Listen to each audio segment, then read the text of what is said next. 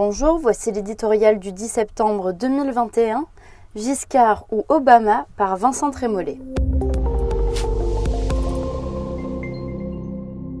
On le disait à bout de souffle et voilà qu'il respire.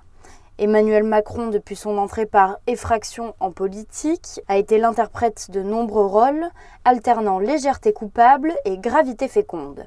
Dix fois, on lui a promis la chute, dix fois, il a su se rétablir. Autour de lui, un paysage désolé où les différentes familles politiques s'épuisent dans des pugilats circulaires et désolants, comme le font les personnages du village d'Astérix. Un climat économique dont le réchauffement spectaculaire n'inquiétera personne. Une pression épidémique qui diminue à mesure que le nombre de vaccinés progresse. La rentrée sera terrible, proclamaient les augures médiatiques au début de l'été. Leur modélisation politique se révèle aussi incertaine que certains de nos épidémiologistes. Emmanuel Macron est plus populaire à la fin de son mandat que ne l'étaient ses deux prédécesseurs.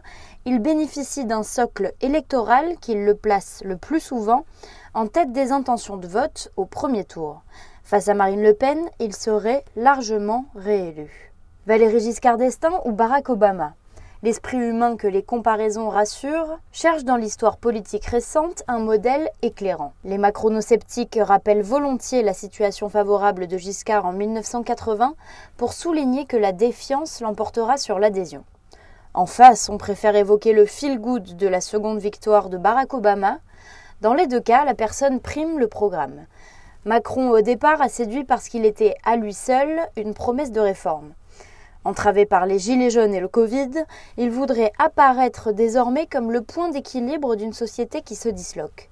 C'est là-dessus qu'il sera jugé, mais ce ne sont pas les palinodies sur la réforme des retraites, toujours annoncée, toujours repoussée, qui changeront la donne. Sur fond de crainte épidémique, de délinquance ordinaire, d'expansion djihadiste, de pression migratoire et de désaffiliation civique, ce que les électeurs cherchent, c'est avant tout une promesse d'autorité.